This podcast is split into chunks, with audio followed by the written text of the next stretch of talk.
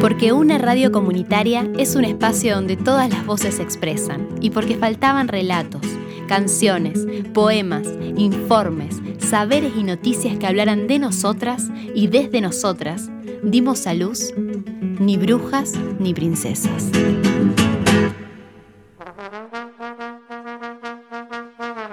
Sabemos que el fútbol en la Argentina ocupa un lugar masivo esto lo transforma en una práctica social privilegiada para la construcción de la identidad masculina.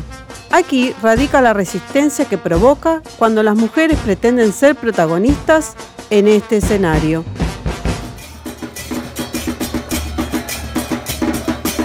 Por ejemplo, Macarena Sánchez, futbolista santafesina que jugó en varios clubes locales, y es la cara de una revolución que pelea por un fútbol feminista y profesional.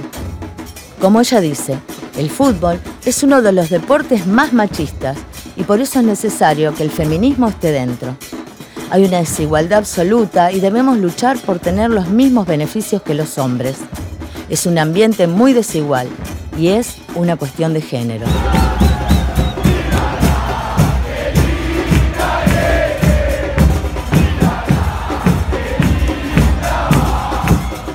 Si bien la presencia de la mujer en el ámbito futbolístico es cada vez mayor en todas las esferas, como hinchas, árbitras, juezas de línea, periodistas deportivas y jugadoras, el espacio del fútbol se identifica mayormente con lo masculino.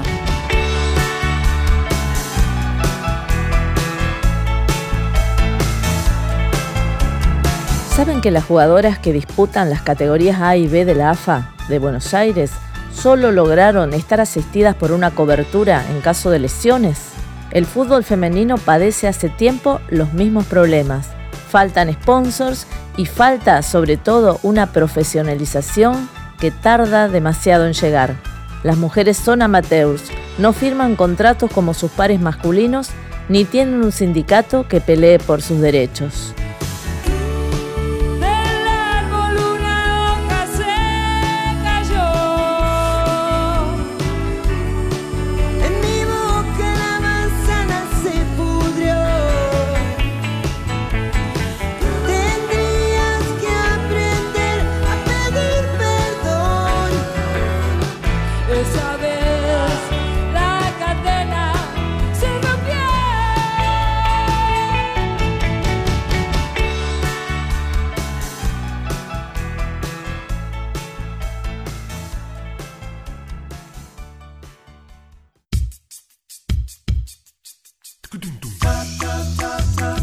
El mundo, un mundo. Mi mundo, Tu mundo.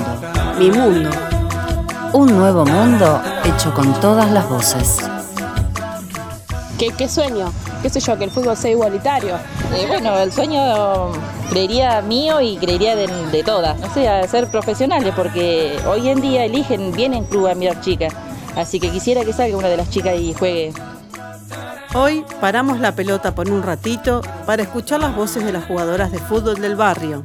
Eh, yo soy María Sol. Muy buenas tardes, yo soy María Venencia del equipo Las Estrellas de Barrio Copelo. Hola, yo soy Natalia de Fray Luis Beltrán, pero juego para las chicas de Copelo. Hola, yo soy Micaela, soy de Baigorri y juego para el equipo de acá de Estrella Barrio Copelo. Eh, yo empecé desde muy chica a jugar en el barrio con todos los chicos, más varones que mujeres. Y, y de- después surgió la de formar el equipo estrella y nos fuimos juntando de a poquito y hoy en día somos las estrellas que somos una familia más que un equipo. Sí, a mí me llegó la oportunidad, yo de chica jugué.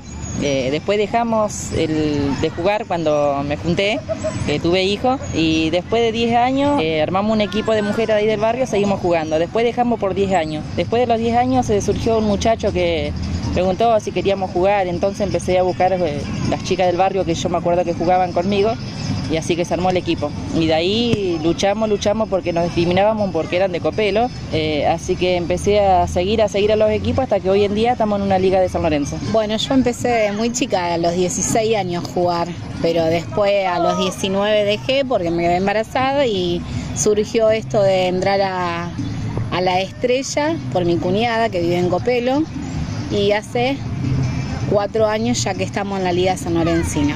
Como yo arranqué de mi infancia, nunca paré, pasé de club en club hasta que me reencontré de nuevo con las chicas. La dificultad de que tuvimos que pasar, eh, primero fue tema económico. Eh, no teníamos ayuda de ningún lado, entonces empezamos a vender pollo, empanada, vendíamos y esos eran los recursos de nosotras.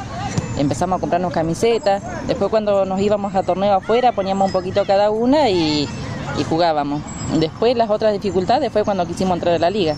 Yo lo tomé como una discriminación porque, porque solo, solo hecho que era de Copelo no nos dejaban entrar, porque por ahí decían que éramos muy quilombera, que siempre una excusa u otra nos ponía. Hasta que nos conocieron y se dieron cuenta qué clase de personas somos. Bueno, la diferencia que hay entre el fútbol femenino y el masculino es que ah, el fútbol masculino está reconocido, tiene una remuneración bien paga. Cortita y al pie.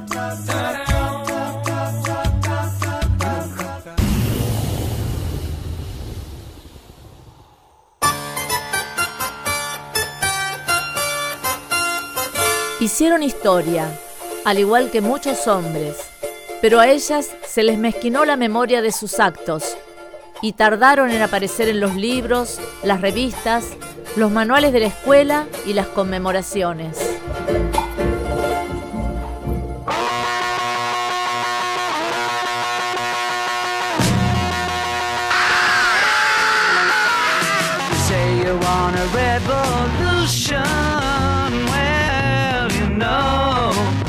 ¿Te suena el nombre de Nettie Honeyball? Ella creó el primer equipo de fútbol femenino en Inglaterra en 1894. Un día decidió publicar un anuncio en la prensa para encontrar jugadoras. Junto 30, un entrenador y una presidenta aristócrata y militante feminista. Así surgió The British Ladies Football Club. Pero además de jugar al fútbol, Nettie quería demostrar que las mujeres podían vivir en igualdad de condiciones con los varones. Fundé el club, escribió, con el objetivo de probarle al mundo que las mujeres no son esas criaturas ornamentales e inútiles que los hombres pintan. Deseo la llegada de un tiempo en el que las mujeres se puedan sentar en el Parlamento y tengan voz en la gestión de todos los asuntos, especialmente en aquellos que las conciernen más. El primer partido se jugó en Londres y como no tenían adversarias, el equipo se dividió en dos, las del norte contra las del sur acudieron 10.000 espectadores, no tanto por el interés deportivo, sino más bien por el carácter insólito y escandaloso que provocó ese primer encuentro futbolístico femenino. Las críticas de la prensa fueron demoledoras, sosteniendo que las mujeres no tenían las cualidades físicas para practicar ese deporte y que además su apariencia era escandalosa.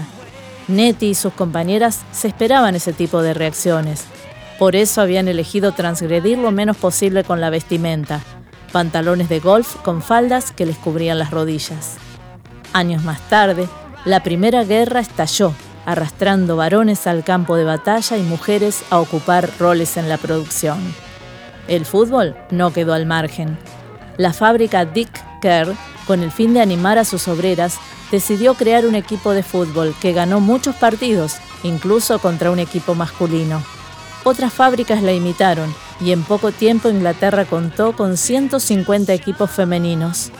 La oportunidad de disciplinar a esta marea futbolera de mujeres no tardaría en llegar. En 1921, numerosos equipos femeninos apoyaron una huelga de mineros, organizando partidos voluntarios. La Asociación del Fútbol Británica se valió de estos hechos para reprocharles un inapropiado compromiso político, y prohibir el fútbol femenino en Inglaterra durante 50 años, o sea, hasta 1971.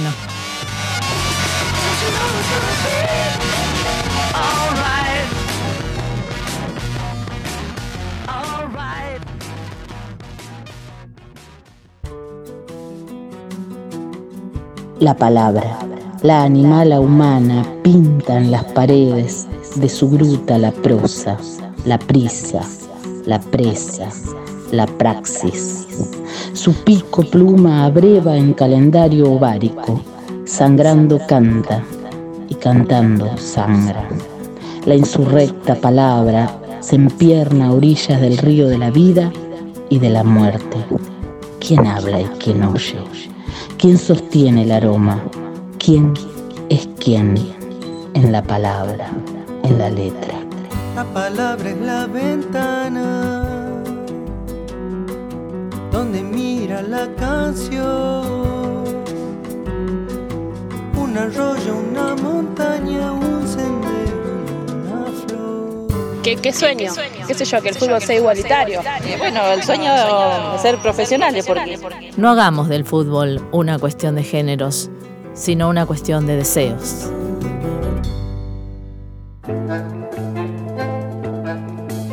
He visto la destreza en cada pase dado, la habilidad traviesa, alegre e insolente, la magia que empapada de barro y de potreros dejaba en cada cancha su huella permanente. Jugaban con el cuerpo de forma apasionada. A sus pies, la redonda, mil piruetas hacía. Camiseta en la piel, en la piel y en el alma, que a su paso dejaba locura y fantasía grandes del fútbol, talento, picardía, maestras del pasado que tanto han enseñado. ¿Cómo olvidarlas si son la historia misma de gambetas y goles que aún no ha terminado?